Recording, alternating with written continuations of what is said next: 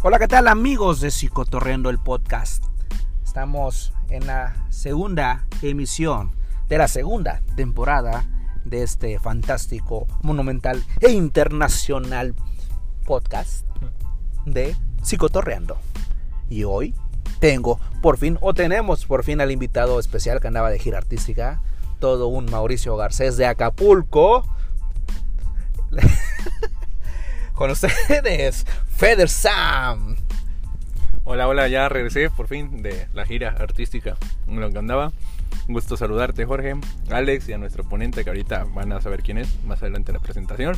Y pues un saludo y la bienvenida al buen Alex Mega. Saludos, aquí estoy cotorreando con ustedes, Alex Mega. Y vamos también a, a presentar a nuestro invitado del día de hoy. Él es un ponente, máster. Maestrísimo, que de hecho la, primera pista antes de que sepan quién es es que su podcast, la primera temporada, su participación es la que más escuchas ha tenido, es la más popular y pues era un tema obviamente que hasta la fecha sigue dando de qué hablar, por eso se retoma este tema amplificado ya hacia como hacia otro hacia otro ¿cómo se puede decir? hacia otro punto sobre la misma línea pero otro enfoque. O sea, sigue siendo tóxico. Pero hacia otro lado. Pero hacia otro lado. Pero al origen, ¿no? Al origen de la toxicidad. Ajá, como a la cuna. Pues sean bienvenidos a Psicotorrendo el podcast, donde es un programa formal, pero... Informal. Informal, como diríamos en el primer episodio. Con Pierre vamos a dar honor a los patrocinadores, a los que llevan a cabo que se realice este maravilloso podcast con Pirri, lo Google. Lo Google, playeras personalizadas. Proyecta lo que quieras en tu ropa. Lo Google. ¿Y dónde te encuentran con Pirri? ¿Dónde encuentran? En el Face, en el Face, estamos en el Face, se pueden publicar. Ahí nuestro patrocinador. Mándale un mensajito y él les contesta. Así, lo Google, lo buscan. Lo Google. Muy bien. Vamos a patrocinar también. Ah, no, no vamos a patrocinar, no, ni madres. Nos van a patrocinar. Van a patrocinar. Este, ¿Con quién? ¿Con quién? Es joyería Shekels. Encuentran en Instagram. Shekels, Shekels, Shekels, Shekels. Shekels, Shekels. Shekels, así. S H E K E. L. Pues es la guía, ah, como los músicos. Ah, ya. No es que los músicos siempre están así. Con, no sé qué, qué le hacen, pero. Muy bien. Pero bueno, en, en Instagram solamente por el momento. Shekels Joyería garantizada y de calidad. Muy bien, con Pierreche. Y por supuesto al maravilloso, magnífico café. Natural, orgánico, café Kai. Porque Kai... Kai muy bien. Eso. Pueden seguirnos en nuestras redes de Face y Instagram. Pues bien, vamos a dar preámbulo. Con vamos a presentarlo, ¿no? ¿Vamos a presentarlo? Al, al máster. papi, dame el honor. Pistas, pistas. Es un ver, pista, maestro pista, pista. en en terapia familiar. Tambores. En psicoterapia, también especialista en sexualidad. Otra pista con Pierre. Es hombre. Ajá. ¿No? Sí. Es pista con Pierre, pista. Otra pista, es tu tocayo. Ah, es tu tocayo, así es. Sí, sí, es terapeuta, da terapia familiar, individual y, y de pareja. Pero aparte es ponente también. Cuenta como terapia individual de pareja, si voy con mi pareja, ¿sería individual aunque ella ya seamos uno mismo? ¿O cuenta bueno, ahorita no los va a aclarar, porque sí es una duda que le sale a mucha gente. Compiere, y por eso me tienes que tocar el busto, ¿no? Sí, bebé. Ah, ok, muy bien. Era la descripción gráfica. Sí, mi coque. Entonces, este, presentamos a nuestro colega, psicólogo, maestro en psicoterapia, Alex Uriostegui. ¡Yeah! ¡Bravo! Oye, por cierto, es un gran honor tenerte nuevamente con Pierre. Cuando te platicamos que ibas a ser el gran padrino, el gran padrino de esta nueva temporada. Gracias al COVID, por cierto. Gracias al COVID, que fue el inicio de la segunda temporada. ¿Te acuerdas que en el primer episodio habíamos comentado que íbamos a retomar la parte 2 de esto, del primer capítulo de parejas tóxicas, ¿no? Estuvo muy padre ese, y de hecho es el que mayor rating ha tenido. Ahora sí que tóxico. nos han, nos han escuchado, ya, ya le mostramos hasta dónde nos han escuchado. Irlanda, España, Salvador, Honduras, este, Bélgica, Estados Unidos y por supuesto México. Compirri, pues un honor tenerte nuevamente con nosotros, Compirrichi. Hola, ¿qué tal? Muy buenas tardes. Este, pues gracias nuevamente por la invitación y, y pues sí, este, yo este, estoy muy honrado de poder participar nuevamente con ustedes en esta oportunidad y bueno, también el, el saber ¿no? que hay, hay gente que, que sí está al pendiente, los escuchas, eh, el auditorio. Y pues hoy vamos a hablar algo así que decía, ¿no? Como, como la génesis, ¿no? La vez pasada hablamos sobre las parejas tóxicas. Y hoy vamos a hablar sobre las familias tóxicas, que casualmente, pues bueno, esa es como que la cuna de todo, porque iniciamos con este primer círculo social donde pues es el sinónimo de amor, fraternidad, este, lealtad y pero a veces no es así, es lo contrario, es odio, rencor, frustración, complejo, ¿no? Y hay de todo, ¿no? Este, y es donde vamos a hablar de esto, ¿no? Sobre la, la, la diversidad familiar que hay, los conflictos familiares y un, un, poco sobre los antecedentes de cómo inicia este, este sistema de familia que se estableció desde hace muchos años como una línea piramidal donde uno es el, la cabeza y los demás obedecen y ahorita lo vamos a desarrollar. Oye hermano, pues y ahorita con...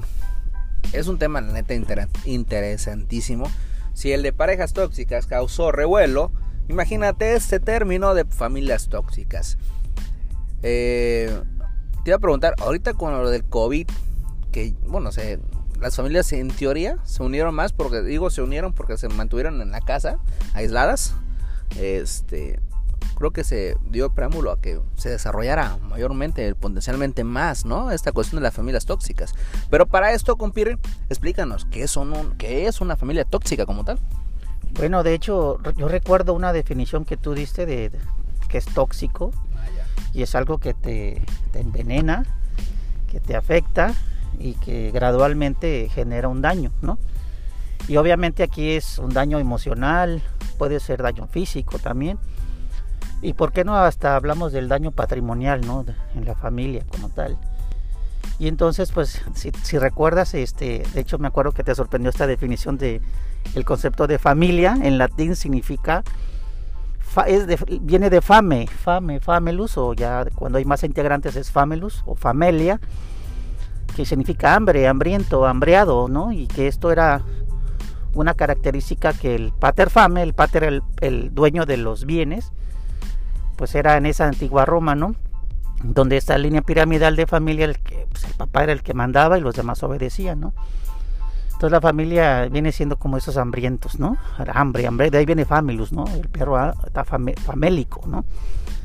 Y pues así era, ¿no? Este, se define como tal y eran esclavos, porque el, el papá era el dueño de todos, podía tener relaciones con sus hijas, con sus hijos, con sus esclavos, este, podía torturarlos, matarlos, este, tenía toda esa libertad, ¿no? Porque él era, al final de cuentas, ese, el dueño de esa propiedad como tal, y que quien se veía amenazado, o que, bueno, si el padre o el pater fame se veía amenazado, pues tenía una reacción muy, pues muy mala, ¿no? En ese sentido, en quienes no obedecieran. Pero en esta época, ¿en qué tiempo estamos hablando? Mira, estamos hablando del siglo IV, en esa época estaba San Agustín también, eh, y en, esa, en, es, en, esos contextos, y fueron por muchos años, ¿eh? y pudo haber sido un poco antes también, pero donde se, establecieron las leyes de las 12 tablas fue en ese contexto, donde, por ejemplo, el, te decía, el, el padre era el dueño de todos, ¿no? Y la mamá, por ejemplo, un hombre solamente podía alcanzar la mayoría de edad siempre y cuando muriera el padre, ¿no? Imagínate el señor de 80 años y su hijo el mayor de 70, ¿no? Así como que... Era como el león en la manada. Ah, ¿no? lo que me imaginaba, sí, una manada de, de leones, o de, el macho alfa Ándale, y, y, los, uh, y los sí. súbditos, ¿no? Ajá. Y entonces eh, solamente así iban a poder. ¿Y quién llegaba ahí? Pues el, el mayor, ¿no? Y es el que tomaba el poder y nuevamente el control del sistema familiar. Y había una cosa muy, muy curiosa, fíjate que los hombres tenían prohibido casarse antes de los 30 años tenían que vivir esa experiencia, ¿no? De, desde que nacieron, ya después de los 30, ya podrían casarse. ¿Qué pasaba con las mujeres? Era muy diferente. Una mujer tenía prohibido casarse después de los 13 años. Entonces, una chavita ya tenía que estar casada a los 11, 10 años. Se las llevaban a los 4, 5, 7 años, ¿no? Y entonces, ¿qué pasaba? El papá decía, ¿sabes qué? Pues aguántame, ¿no? Al que le iba a comprar, porque eh, le compraban la dote. Y eran desposadas, las desposadas eran cuando no menstruaban. Por ejemplo, María fue desposada de José, o sea, la compró antes que menstruara, pues a José ya tendría unos 80 años, yo creo. Y María tenía unos 11, 10 años, ¿no? Actualmente eso se llama pues, padrastía, ¿no? pero antes era tan común y tan normal.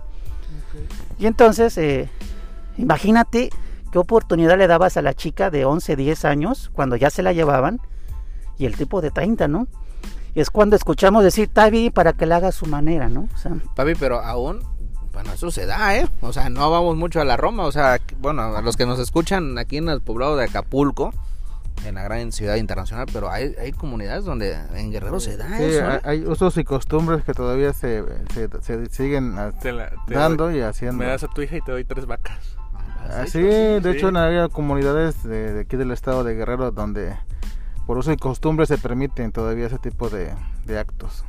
Están muy cerrados en cuestión de esas. Cuando tenemos arraigado y si lo opinas en contra, es como de echártelos encima. Y es que las bases del derecho en México pues son las bases del derecho romano. Entonces, de hecho los estudian para abogados, estudian derecho romano. Y entonces así como, como la parte de la, de la epistemología de la Génesis, ¿no? De dónde viene esta estructura tan este, patriarcal, dominante, machista, misógina, en el cual, por ejemplo, el padre no, no le podían decir nada. Podía hacer lo que quisiera y, por ejemplo, había dos tipos de de control ¿no? que tenían, por ejemplo, este, a los que eran hijos de esclavos, se le llamaban servus, de ahí viene servilleta, sirviente, este, siervo, ¿no? Y entonces ellos creían que ser el mejor esclavo era lo mejor que le iba a pasar en la vida, mientras que los que eran hijos del Señor, o sea, del patrón, del paterfame, eso sí también les, les ponían un grillete en, el cuello, en, la mano, la esclava, eh, en el tobillo y en el dedo, ¿no? en el anular donde se pone el, niño de matrimonio, que por cierto ahí viene el nombre, ¿no? De quién, a quién le perteneces, ¿no?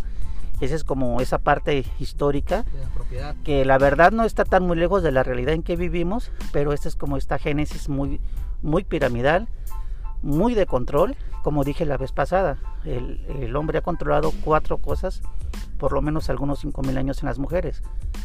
El primero es el tiempo. ¿Y, la, ¿y dónde estás? ¿Y a qué hora sales? ¿Y, ¿Pero por qué? Y eso. Hasta la fecha, ¿no? A la fecha. Uno, dos, eh, es tu dinero. ¿Y qué le hiciste a los 20 pesos, no? Que te di. Y, es controlar su dinero también, y, y, más si son independientes, ¿no?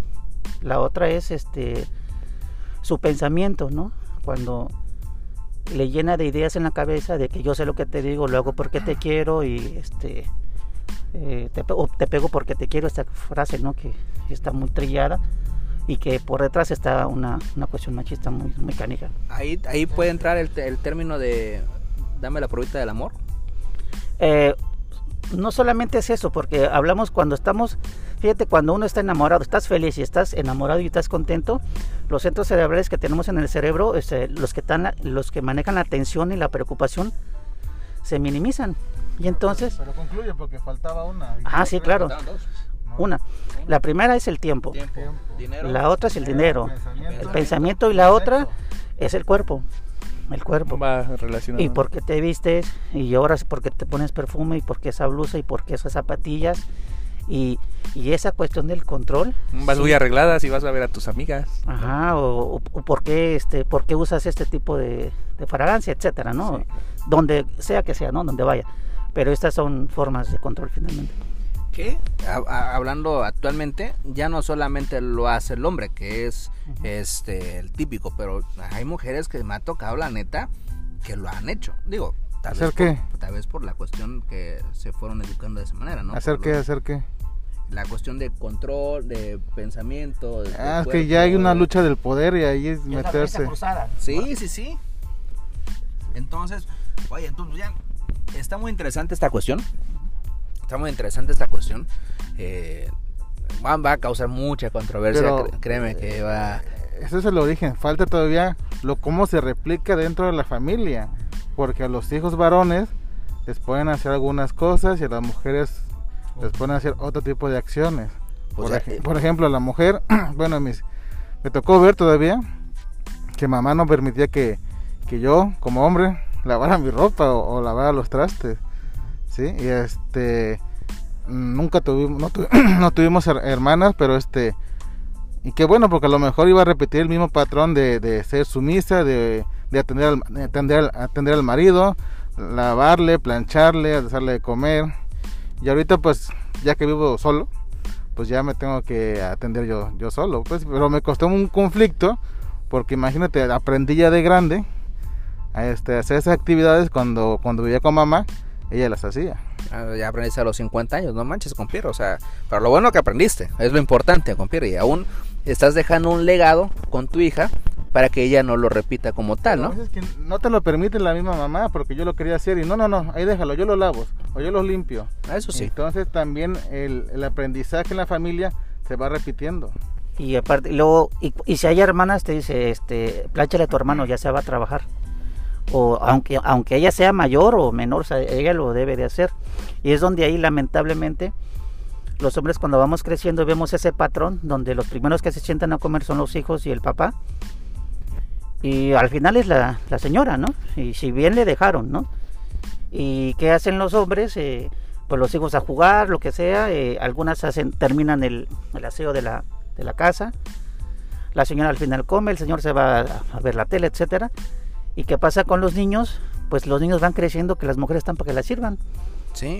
Sí, porque hay dos cosas que en el varón si no le dan eh, generalmente en esta cultura. Si no les das, o sea, cuerpo, sexo, o sea, es, es, es Troya, ¿no? O sea, si no les das de comer y si no le das sexo, híjole, es un, es un broncón para algunos hombres. La neta, y es más, hasta ahorita que tocamos el tema de con las mamás, todavía he escuchado y he visto cuando dicen, oye, ¿a qué hora va a tener un- una mujer para que le haga de comer, para que le haga su ropa?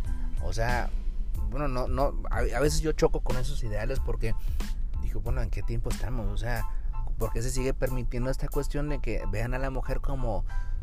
Como un objeto. de- diría, diría César Lozano, sumisa y sumensa. O sea, este. Pero, no, o sea, ¿qué onda? ¿Por qué no act- actualizarse que el hombre también lo puede hacer? Y no porque el hombre lo haga, va a perder esta cuestión de, de mm, la hombría como tal, ¿no? Luego si le agregamos este tipo de conductas o aprendizaje que tiene el hombre con alguna adicción, pues esa es una bomba. ¿eh? Sí, sí, sí. Y entonces como todo se aprende, pues eh, como que esta línea es de, de aprender, desaprender, para después reaprender, o sea, es la reeducación, ¿no? Que bueno, actualmente se están haciendo ya desde algunos años en México sobre grupos de, de trabajo con hombres, sobre masculinidad. Yo empecé a trabajar en el 2002 más o menos. Y este, se estaba trabajando mucho, mucho la, la cuestión de violencia de género, sin embargo, pues los hombres tienen mucha parte aquí, ¿no? En ese sentido y, y actualmente en, en- la Secretaría hace unos años también iniciamos, yo tuve la oportunidad de trabajar también con, con hombres renunciando a su violencia. Y pues obviamente, este, no... Fíjate que esto, de- esta idea de ser hombre, de la masculinidad, pues esta idea de ser fuerte, feo, formal, este, que no tenga miedo, este, valiente, etcétera. Estas ideas y creencias los hombres nosotros nunca las hemos cuestionado. ¿Saben por qué? Porque nos han dado poder. Quienes sí nos han cuestionado eso son las mujeres, porque a ellas les tocó perder en esta partida. ¿Y por qué tú sí y yo no? ¿No? Y esa es la, la situación. Por eso muchos hombres eh, cuando entraban, pues sí tenían que entrar en un filtro de decir que es voluntario, ¿no? Tenían que ir y reconocer que la verdad, pues su, su violencia ha generado muchísimas cosas. Por ejemplo, dice el compañero, júntale adicciones, ¿no? Pues es una bomba, ¿no? Y pues lamentablemente muchas mujeres han, han perdido la vida, hijos, etcétera. Y es muy lamentable esas circunstancias, ¿no? Y, y bueno, estas son como las, las cuestiones de la familia. Ahorita me gustaría hablar sobre los tipos de familia que hay en México y los conflictos que hay. No sé, Venga. ¿quieren hacer algún comentario? No. No, no, adelante. Adelante, vamos. Bueno, el, según el INEGI, en, México eh, hay, varios, hay una diversidad de familia. Eh, la, primera es la nuclear con hijos. ¿Qué significa esto? Mamá, papá e hijos. Esta. De ahí la otra es la nuclear sin hijos. Es decir, es una pareja hetero que no que decide no tener hijos. ¿no? Yo tuve una, una pareja en, pa- en- en consulta. Ellos son atletas, se conocieron, andaban siempre en torneos y ya tenían cinco años ellos viviendo juntos, pero sin hijos. Y era cada vez que iban a visitar a, a la familia de uno de ellos dos, y, y cuándo el primer hijo, y cuándo el segundo, y cuándo el primero, y Una presión. que la familiar. niña, y que un niño, y que para que te cuide de grande, cosas como eso, ¿no? Que a veces los hijos no Para que garantizan te nada. quedes en la casa y no salgas, ¿eh? Ah. Sí, sí, entonces, este, y como que esta parte de si no tienes hijos, o sea, que, que tu valía sea la pro- reproducción también, no también tu, su- tu sentido de vida como el deporte, pues se había amenazado. Y entonces era así como que no, no es el momento. Y, y el argumento que ellos me dieron, pues sí, tienen justa razón, ¿no? Eh, finalmente su vida. Ellos decían que antes de tener hijos, ellos querían tener una buena relación de pareja. No, pero, pero pesa mucho la presión social porque Eh. vas creciendo primero. ¿Cuándo la novia? Y ya cuando tienes la novia y para cuándo se casan. Ya cuando tienen, están casados y cuando, cuándo el primer hijo. Tienes el primer hijo y cuándo el segundo. Y ¿Cuándo te divorcias? sí, No, eh, ya, el último.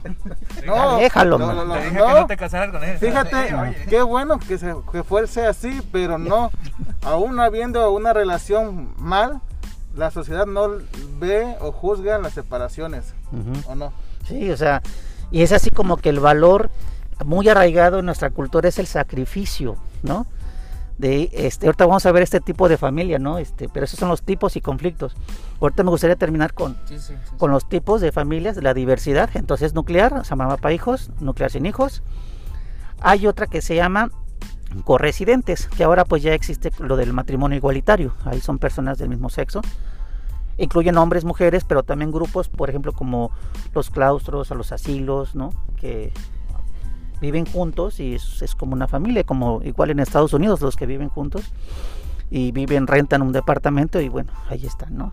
Esa es un- la otra, corresidentes. Ajá, Los donde roomies. viven varias, ajá, de varias personas.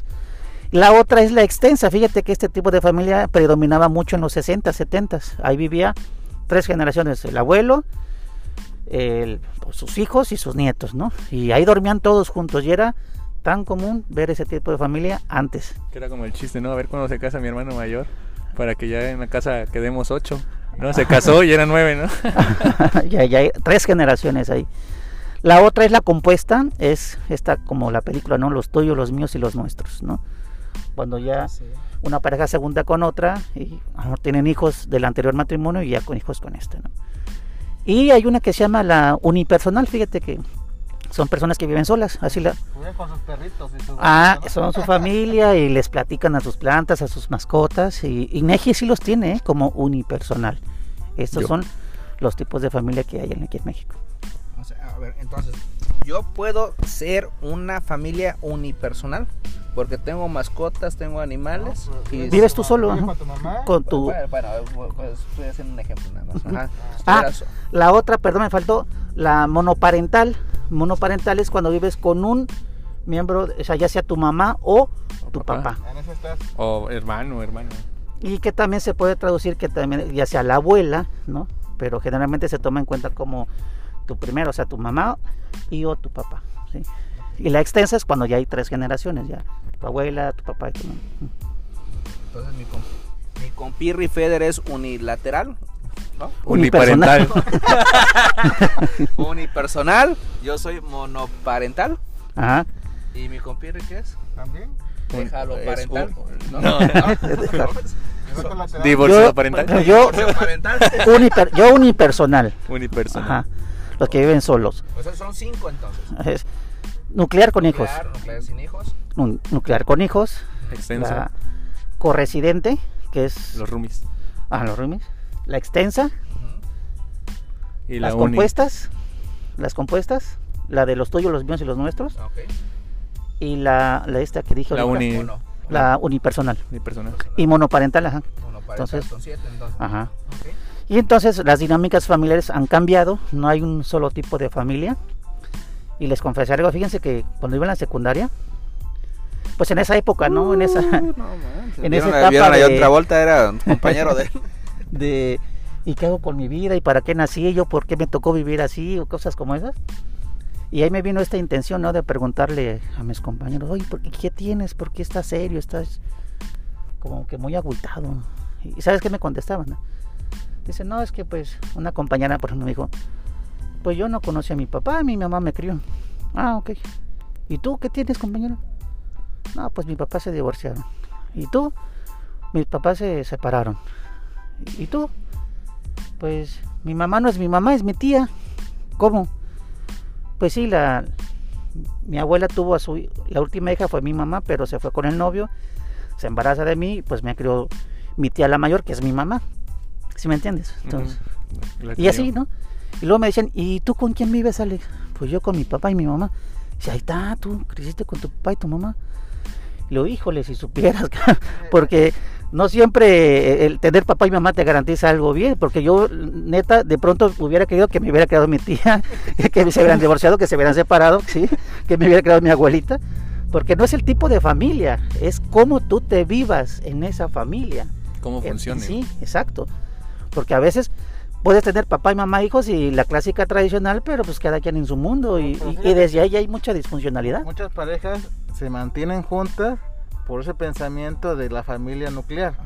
Entonces no ven con buenos ojos o, o no aceptan los otros tipos de familia y, y cuando lo quieres hacer eres juzgado, señalado, criticado por la familia porque rompes un paradigma, porque siempre ha sido familias nucleares todos. Ajá. Llegas tú, rompes y eres el, el apestado de, de- de Se, la se familia. mencionó, ¿no? La Sí. otra vez también que, que, por ejemplo, de que ya no funciona la relación de, de la papá y la mamá, ya está muy dañada, ya no hay cariño, ya no hay amor, ya no hay nada, pero dicen, lo hacemos por los hijos, ¿no? Ah, la esa típica. es una conflictiva familiar. Esa se llama familia centrada en los hijos. Y fíjate esto que... Cuando se van los hijos, Ah, ese es el nido, el nido vacío. Es una etapa. hasta, hasta los mismos hijos dicen, ya déjense, ya sepárense, nosotros no nos importa ni nada. Sí, de hecho, yo hace años este, estuve trabajando en el Tribunal de Justicia y me di cuenta que muchas parejas ya de 65, 70 se estaban divorciando. ¿Sabes por qué? Porque los hijos ya se habían ido. Y ellos estaban por los hijos, pero imagínate, se van a la cara, se les fue la vida, ¿ya para qué? Es cuando dicen, lo hubiera dejado, me hubiera divorciado. Este, cada quien dado por su lado, pero pues imagínate el costo de una mujer o de un hombre, en ese sentido, pues le afecta en su salud, ¿no? El amor ya no se vio realizada ella por trabajar porque el tipo le dijo que no iba a trabajar. En Estados Unidos, por ejemplo, si yo, yo viví con una chica unos 30, 40 años y después le digo, pues nunca te entendí, pues ya, cada quien por su lado, no, ella me puede mandar a la corte porque me va a decir el juez, ¿sabes qué? Pues ella te dio 40 años de su vida y la vas a pensionar, canijo, porque tú en tu trabajo te hiciste mejor, ya te profesionalizaste, agarraste más experiencia y ella se adecuó a tus hijos y no es posible que ahorita le digas ya, ya, simplemente ya no te entendí, ¿Y fíjate. aquí en México qué pasaría? Eso ojalá que ocurra aquí, pero sí, este, Pero, ah, en cuanto a los hijos sí hay responsabilidad. bueno, con hijos sí, lógicamente, ¿no? Que te cases o no te cases. Pero si yo, por ejemplo, viví 20 años con una mujer y, y nomás nunca me casé, y digas, Ujú. ¿sabes qué? Son diferencias irreconciliables. Aquí las situaciones son cuestiones ya de, de los bienes materiales y sería interesante poder hablar con un abogado o abogada, porque Eso aquí sí. se definen muchas cosas. Hace años, por ejemplo, estaba el pacto de- en, en Chihuahua, se dio el primer, se dio el pacto de solidaridad, donde una pareja del mismo sexo podía heredarle a su compañero, ¿no? Porque antes no había el matrimonio igualitario. Aquí ahorita ya en México ya hay 14 estados, que afortunadamente ya están avanzando en eso. Oye, qué padre. Oye, y por ejemplo, ya que tocamos los temas de los tipos de, de familias, eh, vamos a poner, puedo poner de familias, tipos de familias tóxicas para que lo, lo entiendan los, los radioescuchas. Este, ¿qué, ¿Qué puede hacer? ¿Qué puede hacer esta, no sé si llamarle familia o, esta, est- o estas personas que viven en una situación así? O que los hijos detectan una situación así de sus padres. ¿Qué pueden hacer? O sea, porque hay comunidades, o sea, literal, que viven aún así, con esos, eh, ¿cómo se llama? Eh, ¿Cómo le llaman? Ahí se me fue el nombre. Costumbres, eh, usos y costumbres, donde no se separan porque la sociedad dice no. O sea, ¿qué pueden hacer ellas o ellos en este caso?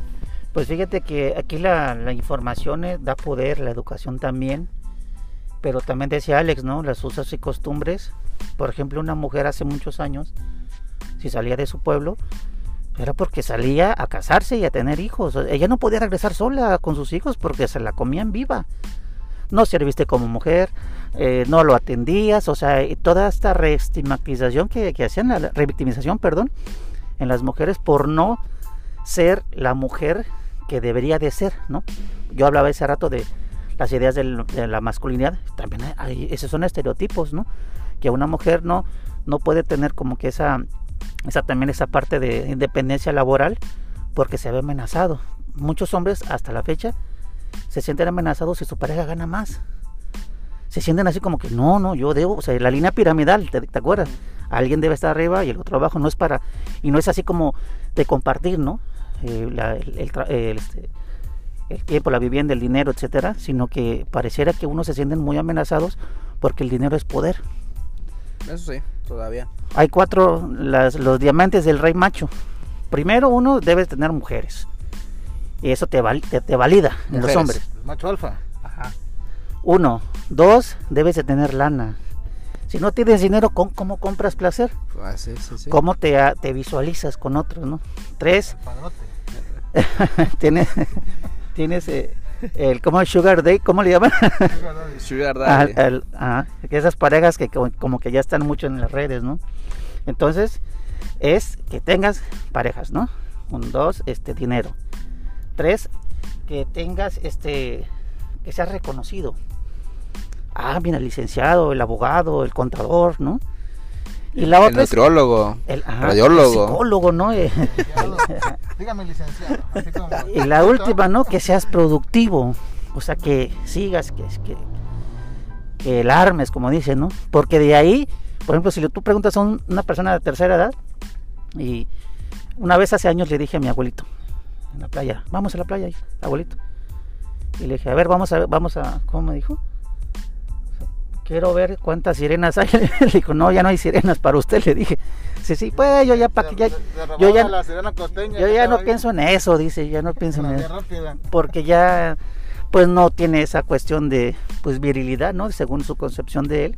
Pero bueno, son, son esas ideas y creencias que no solamente eran ideas, se volvieron prácticas.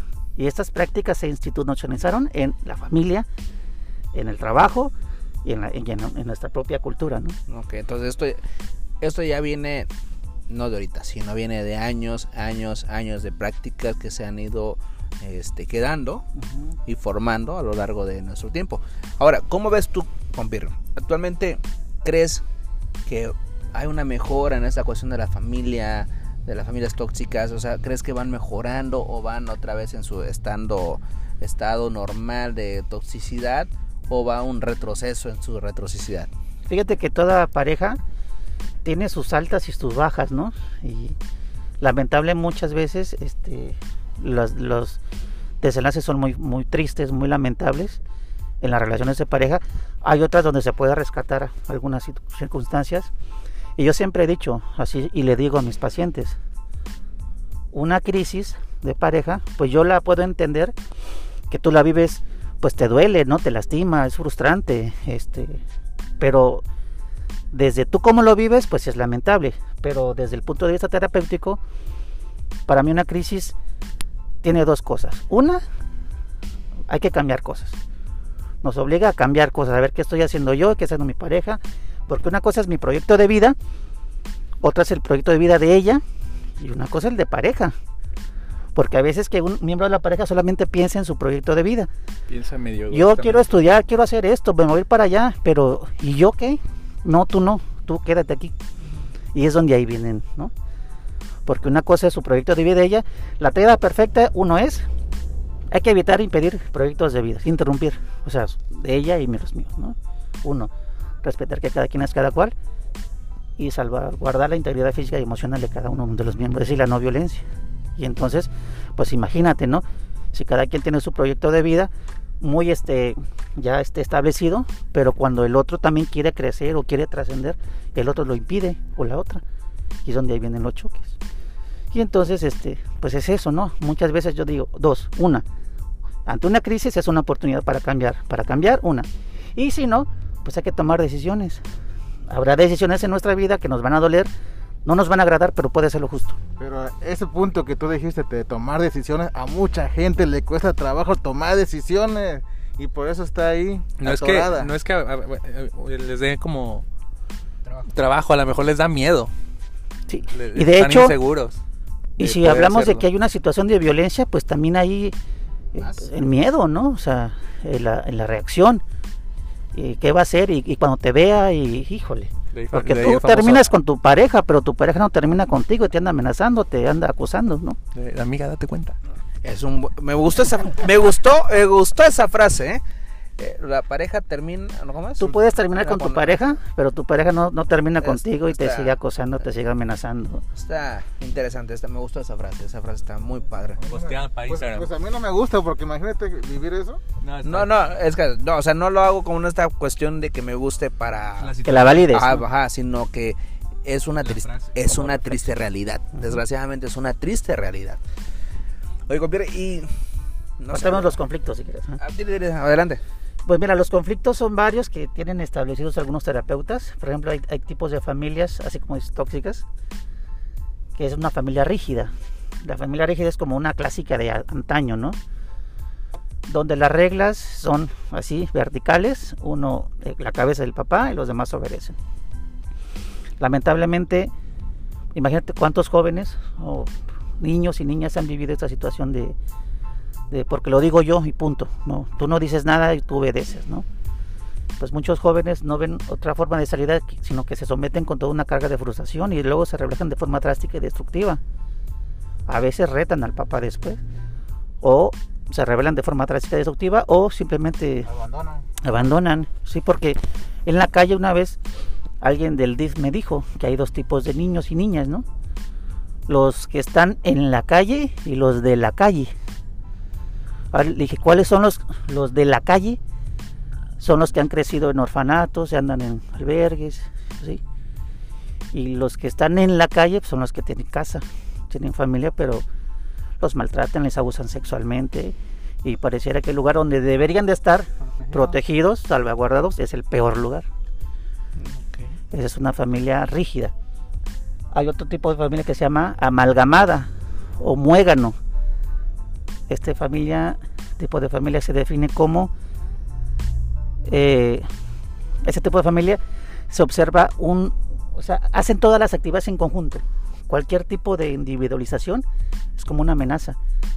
Por ejemplo, si el niño dice, oye, quiero jugar a la playa, a ver, ví- vístanse todos, vámonos a la playa, échale porras al chamaco, porque por, por esto de la integración familiar, Cuando el- el chamaco en el noviazgo, ¿cómo le va a hacer? Ahí está. Pero te digo, Vamos, ¿Cuál- tú puedes, dale, dale.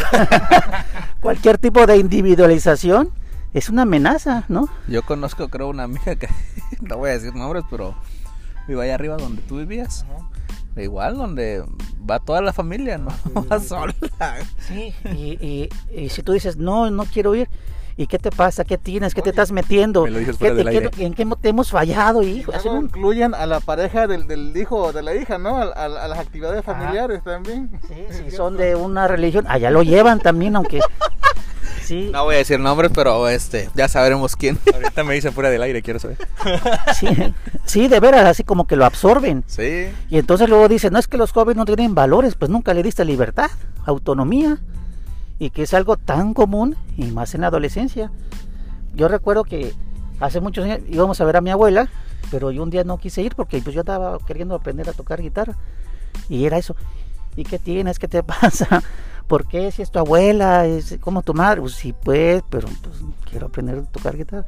El hecho que digan no, no significa que no la quiera. Simplemente pues vamos creciendo y pues uno quiere como que esa parte, ¿no? Igual cuando caminabas con tu mamá o tu papá como que ibas más separado y de pronto no querías que te agarraran la mano porque pues ya tenías un bigotito aquí en la nariz, a lo mejor ahí en el bigote, un pelito en el bigote. Y pues ya este es parte, ¿no? Del desarrollo que uno va teniendo, pero la amalgamada sí existe, al igual que la rígida. Y hay otra que decía el compañero, como la familia centrada en los hijos. Dice, en este tipo de familia, eh, el bienestar depende de... Centran el equilibrio y la, y la estabilidad familiar en los hijos. O sea, sus broncas de ellos las, las hacen a un lado. Es como la familia peluche, delante de los niños no me digas así. Ok. Y entonces los niños, pero los niños y las niñas sí se dan cuenta que hay un broncón ahí en la casa, ¿no? Y, y repiten los patrones, ¿no? Después, por ejemplo, el papá es alcohólico y cuando consiguen, si es mujer, consiguen a un hombre que es alcohólico. O, o viceversa, ¿no? Si la mujer es muy, muy este, sumisa, ¿Y su mensa? se hace sumisa para la pareja también. ¿Y qué pasa con un niño o una niña así? Que es así como que son la razón de ser, como dice, familia centrada en los hijos. Eh, todo el equilibrio de la familia va a estar para con los hijos. Es como la torta de jamón, creo que les dije el ejemplo la vez pasada. le quitas el jamón a la torta y no es nada. Ya no, ya no es torta de jamón. Ya no es nada la pareja, ya. ¿Y qué pasa cuando el hijo o la hija quiere irse a estudiar, no sé, a No, Chilpancingo? No, lo dejan a veces, lo, lo, lo, lo- ¿cómo se llama? Lo extorsionan, lo, lo, lo, dicen, no, Lo chantajean, lo chantajean. chantajean. Quédate aquí, te voy a meter a esta escuela. 500 baros, digo. Ándale. No, emocionalmente. extorsionan. no, si te vas me voy a, me voy a sentir mal, o si, se- o si se van, ay, me siento mal, regresa, que cuídame y todo eso. No, o y si se toma la decisión del el joven que se vaya, la chica o el chico, va a decir, si me voy le va a pegar. Si me voy, la va a dejar. Si me voy, no le va a dar dinero. Qué cosas como esas, ¿no? Imagínate esa codependencia que tú aprendes a vivir en un broncón y sin decir nada, pero estar sonriente, ¿no? Mucha gente sonríe, pero no es feliz. Y entonces, ¿qué está pasando ahí, no? Una, una toxicidad. La, la verdad, sí. No, o sea, me, me da risa porque la neta sí lo he visto. O sea, lo veo. Y no solamente en los poblados, sino con. Parece, como diría mi compirri, parece chiste, pero es algo que realmente vemos no, no, entre. no, no nos vayamos lejos, analicemos nuestras familias, cómo, Sí, cómo, sí, cómo- sí. no- cómo nos criaron y cómo estamos criando en este momento. por ejemplo, ot- otra vez que vemos rígida, pues yo viví una etapa rígida, no, no es que siempre fue rígida, pero a lo mejor tenemos de todo un poco, ¿no? Y entonces pues fue, fue, fue rígida, fue este, eva- este, ¿cómo se llama? Centrada en los hijos, fue amalgamada, hay una que es sobreprotectora, Yo digo que eh, a lo largo de la etapa es como un todo, ¿no? Van haciendo diferentes características, ¿no? Sí, o sea, la sobreprotectora dice, eh, dice, en este tipo de familias se observa un alto grado de preocupación por brindar todo tipo de comodidad y bienestar a los hijos, haciendo esfuerzos desproporcionados. Y a veces la familia que es sobreprotectora no es porque tenga lana, a lo mejor sí tiene un ahorro la señora, el señor, y le da a su hijo o a su hija, no sé, ese videojuego, lo que sea, o un teléfono, que sea, que a lo mejor pone en vulnerabilidad pues, la comida, o sea, necesidades básicas, y que por con, con tal de que no se vaya a la calle, no se vaya a perder en las drogas, cosas como esas, ¿no? Pero obviamente es un alto grado de preocupación y es una sobreprotección. Wow. Oye, pues qué excelente tema. ¿Faltan más cosas? Sí. Y de hecho, eh, yo siempre le he dicho a los papás y padres y madres de familia, no puedes eh, premiar a tu hijo para que haga algo que le, que le corresponde hacer, es su tarea.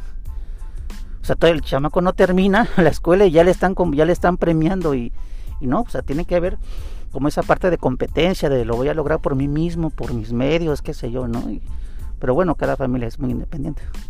Eso sí. Compirri, pues estoy en shock todavía. Creo que ya me identifiqué en algunas de mis. No, pues yo creo que todos este, hemos vivido una, una, una situación mm, que nos afectó nuestro, nuestra vida en, en la familia. Te digo, yo me acuerdo de, situaciones familiares que en los convivios se ponían a beber y yo veía que cómo le daban la probadita de, la cerveza a los bebés y, y les causaba gracia. Cuando ya después ese chamaco va creciendo, se vuelve un alcohólico y después les da coraje. Sí. Y ahí está otro tipo de familia, que es la pseudo-democrática. Es decir, como que no son los clásicos papás, dicen, no, pues yo, yo a mi hijo ya le doy chance, que, que se lleve sus alcoholes aquí en la casa, tranquilo. O le habla como de tú. O sea, y hay un momento en que se pierde esa parte del respeto. O sea, el símbolo de autoridad es confuso. Porque yo a mi hijo le digo, ¿qué onda, güey? ¿Qué onda? Cálmate, cabrón, ¿no? Y, y mi hijo me habla así, ya después le digo, no, cálmate, ya estuvo, ¿eh? Oh, cálmate, viejo, ¿no? Aliviánate. Y es donde se pierde, es confuso el, símbolo de autoridad. Hay que recordar algo que autoridad viene de una frase que se llama auge, hacer crecer. Pero si eres autoritario, pues tu hijo decrece. Y entonces, pues toda violencia provoca resistencia. Claro, pues sí, toda familia, no hay familia perfecta. Todos hemos pasado por situaciones así. Pero pues, es a este, agradecerle a Alex por interesante información, ¿no? Estoy no, checando, pero- pero el estoy, chiste- estoy el viendo el, este, ahí enfrentito, mira. Ah, sí, pues. El, chiste es analizar cómo, cómo fue mi familia, ¿no? Y gracias a lo que hicieron, soy lo que soy, en cierta Claro. parte. Y, y qué me sirvió y qué es lo que me afectó. Tomar, quedarse con lo bueno Para siempre, ¿no? cuando me toca a mí ser el, el- el padre o madre de la familia, cambiar algunas cosas que sirvan y, y no repetir las que me dañaron para no no seguir dañando a otros. Ok. Oye, pues vamos a, vamos a decirle a, a- o preguntar a nuestro gran invitado y padrino a dónde pueden recurrir, Copierre, si tienen, presentan una situación así emocional de, de decir, oye, ¿sabes qué? ¿Dónde lo Yo, ajá, yo, yo escuché el podcast y, y la verdad, este, de mi familia, mi mamá, mi papá, o yo mismo como pareja, este, presento una situación, ajá, presento una situación así y quiero realmente modificar o cambiar esto. Sí, y sobre todo es que muchas veces las broncas de pareja terminan siendo familiares, porque meten a los hijos, a las hijas, ¿no? Y empieza un- una especie de como como persecución, así como, a ver, dime lo que me dijiste anoche, que me ibas a hacer, ¿qué? Aquí está el niño, Luego háblale. Cuando hacen alianzas o coaliciones, está cabrón, hay una familia. Las alianzas son muy patológicas, ¿no, hombre? Porque de pronto uno se alía con el otro para echar de cabeza al otro, ¿no? O a la otra. Y el niño se comie- empieza a aprender a hacer, pues también medio para manipular y mejor me, me voy a aliar con mi padre, con mi madre, porque aquí me conviene esta Pero, circunstancia. pero, eh, pero, ¿sabes? O sea, desgraciadamente, la persona, ya sea el hombre o la mujer, la mamá o el papá, no saben el daño que les pueden hacer a lo largo a esa niña o niño, ese tipo de chantaje o como dice la, este, Alianza. las alianzas, ¿no? O sea, de verdad, ¿eh? O sea, lo ven como juego y dicen, ah, voy- puedo ahorita manipularlo, pero después no saben el gran problemón que se le viene, ¿eh? Hay un ejemplo que no sé si lo dije la vez pasada. Es como este clásico que pues el, el menor eh, se portó mal y llega la mamá y llega el papá y le dice, la mamá al papá le dice, ¿sabes qué? Pues tu hijo hizo esto, ¿eh? le da toda una lista de, de las cosas que, ajá, ¿no? Y el, y el señor traía cena, a lo mejor para que, para que compartiera con su... Contento el señor. Ajá, le va a dar esa comida que tanto le gustaba al hijo. ¿Y qué hace el papá? Ahora, o sea, ahí hace la alianza mamá con el papá. Porque le dice, tu hijo hizo esto, no me obedeció, se fue a jugar pelota. Ahí estoy- Entonces, el malo es el niño, ¿no? Y en, ese- en esos tipos de casos, quien, quien el papá lo ponen como una imagen de lo peor, de lo, lo malo de la familia, porque siempre es el que castiga, siempre es el que reprime. Pero en esta parte, fíjate, la mamá se alía con el papá, entonces el malo es el niño. Entonces, ¿qué hace el papá? Ahora te vas a, vete a dormir y no vas a cenar de castigo. Pero ¿qué pasa? A las 5 o 3 horas, ya a la 1 de la mañana, a las 12, la señora se levanta, le lleva un vasito de leche con pan al hijo. Para que no te duermas con el estómago vacío. ¿Quién queda mal? O ve, Ah, dice, el "No, ya, ya ves tu papá. Entonces el logro fue el papá. Sí, O sea, sí. ella no fue la mala onda.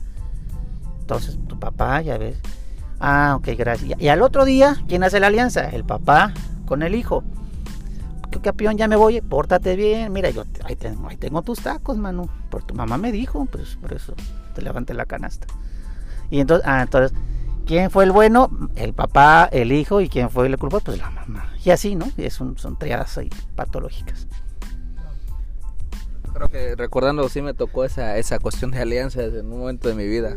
Recordándome que sí. Yo creo que se dan en todas las familias, ¿no? Sí. Todos la aplicamos de repente. ¿La aplicamos? ¿Tú también te- ya la aplicaste? Sí, alianzas, ¿cómo no? Ah, muy bien. Juan Pierre, entonces te, te preguntaba, ¿dónde, pudi- ¿dónde pueden acudir esas personas que dicen, es que oye, yo me identifiqué con esto, este, ya sea mi mamá, mi papá o yo, yo mismo, ¿dónde pueden acudir?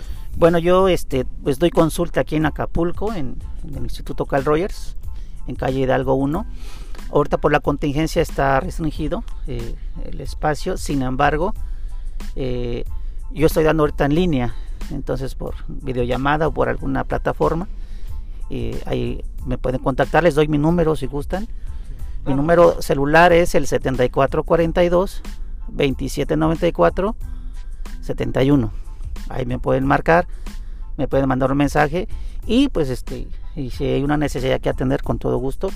A veces, eh, como les dije, las, las problemáticas son de pareja y terminan siendo familiares, o sea, se van eh, expandiendo más.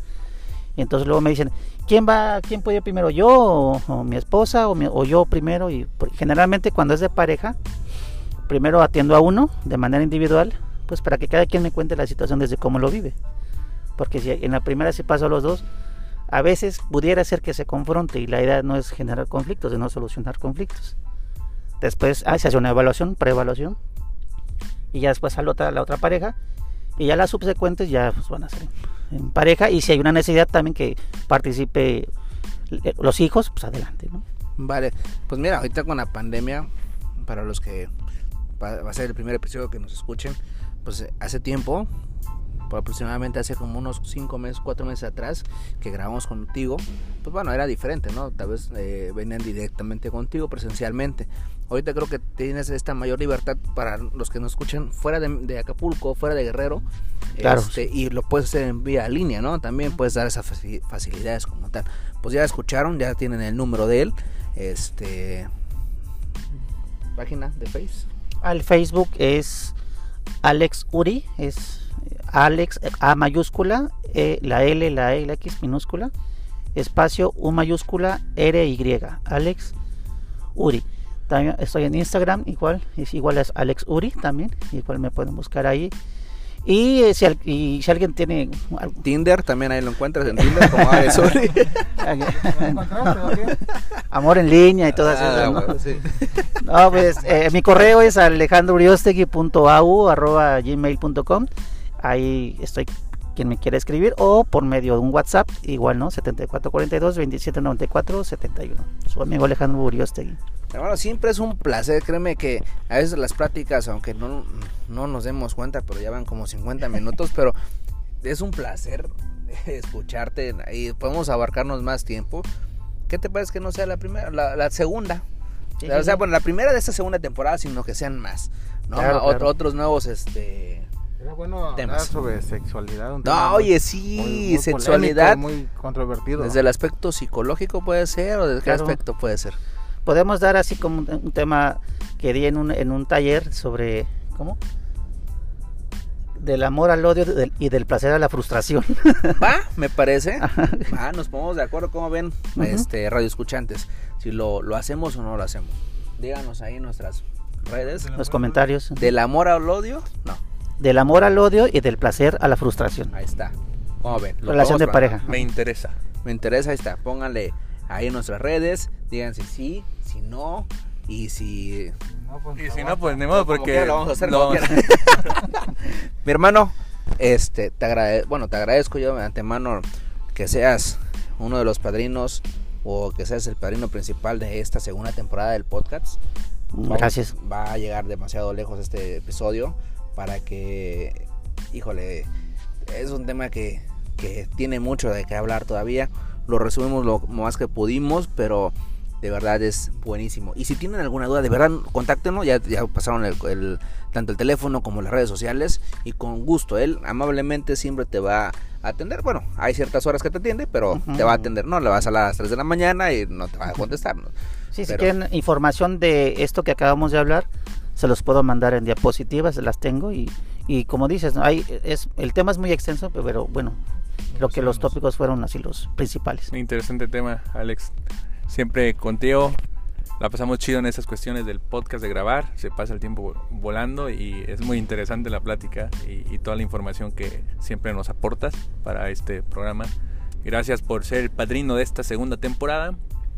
Y pues, Sí. algo que agregar, querido Alex. No, yo Mega. también di- disfruto y, me agradan este tipo de pláticas con, con él. Es una persona que está muy bien informada, está actualizada y a veces pues este intercambiar este ideas enriquece muchas veces este el conocimiento y entonces la verdad yo disfruto mucho las pláticas con mi tocayo. Pues gracias, no sé, vamos a continuar o terminamos. Vamos a, vamos a despedir. Vamos a despedir ya. despedir y agradecer nuevamente. Tenemos el a tiempo encima. Gran, este. nos vamos- de hecho, nos vamos a ir a misa ya. De hace rato están la- las campanas al vuelo. ¿Te vas a ir a misa del chicha? A, a misa. Sí, va a ir ahí. Pues, amigo, muchas gracias nuevamente. Vale, muchas gracias. Gracias, y esto fue, No, vamos a ¿no? despedir a los, este, ¿cómo se llama? Patrocinadores. Ah, sí, sí, sí, claro. Lo Google, playeras personalizadas. Proyecta lo que quieras. Joyería Shekels, encuéntranos en Instagram. Shekels. Y Café Kai, porque cae muy bien. Justamente en nuestras redes sociales de Face y Instagram también. Este, pues bueno, ante todo, muchas gracias, Feder Sam. Que estén bien amigos, gracias por escucharnos, compartan, denle like. Eh, gracias Alex, a los Alex, Alex Mega, Alex Uriosi y a ti con Perry y Jorge. Me despido, soy Alex Mega. Gracias por escucharnos y nos vemos muy pronto. Muchas gracias por la oportunidad. Que tengan buena tarde. Hasta luego. Chao, bye. Bye, bye. Bye, bye, bye, bye, bye. bye.